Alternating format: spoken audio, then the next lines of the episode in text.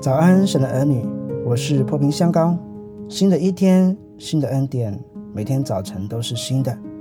让我们以祷告作为新的一天的开始。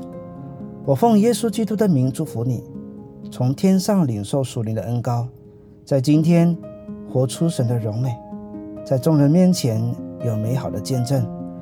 你必不缺少从神来的恩典和慈爱，从早晨到黑夜都蒙神赐福。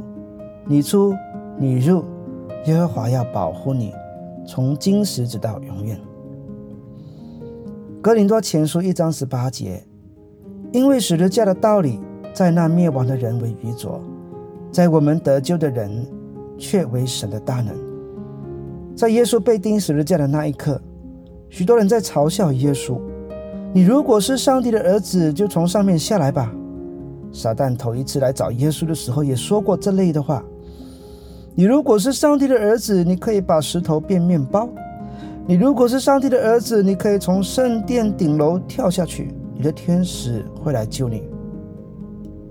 耶稣失败了吗？好像挺失败的，他的门徒都离他而去，他自己还挂在上面不能下来。撒旦成功了吗？看来挺成功的。他成功用钱诱惑了犹大来出卖他，成功的让宗教人士心中充满了恨，借着他们的手把上帝的儿子杀死。撒旦是幕后的主角，是人群中的操控者，他让耶稣受尽折磨，还要重重的羞辱他。显然，撒旦也不知道十字架的秘密。堕落天使的智慧怎么能跟创造他的上帝相比呢？撒旦就好像是一条鱼，看见了食物就大大张口吃了，但没有想到食物里面却有一个鱼钩，撕裂了他的嘴巴，把它给钓上来。撒旦和上帝的智慧相比，就好像鱼和钓鱼的人的智慧相比一样。撒旦好像杀死了上帝的儿子，其实是上帝的计划之一，是上帝借着撒旦的邪恶来完成他的秘密计划。撒旦只能看见眼前的成功，却没有能力看见三天后将发生的事。耶稣基督复活后，他才惊觉到他是一位失败者，是一位非常愚拙的天使。显然，魔鬼也不知道十字架的秘密。希伯来书十章十九到二十节这样说：“弟兄们，我们既因耶稣的血得以坦然进入至圣所，是借着他给我们开了一条。”又新又火的路，从幔子经过，这幔子就是他的身体。这就是上帝的智慧，十字架的秘密。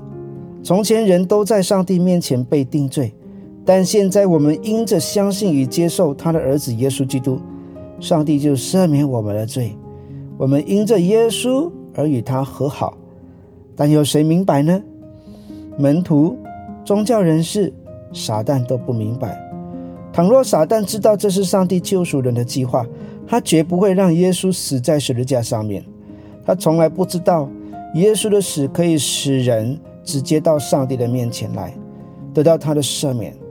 这十字架隐藏着上帝的智慧，是上帝拯救人的秘密计划，更是他的大能。感谢上帝，我们有这么一位充满智慧和能力的天赋。顾念我们，为我们世人预备了完全的救恩。他为我们而来到世间，死在人间，后又为我们从死里复活。神的儿女们，我们应该为自己的罪感到忧伤，并悔改，然后重新立志过一个圣洁的生活。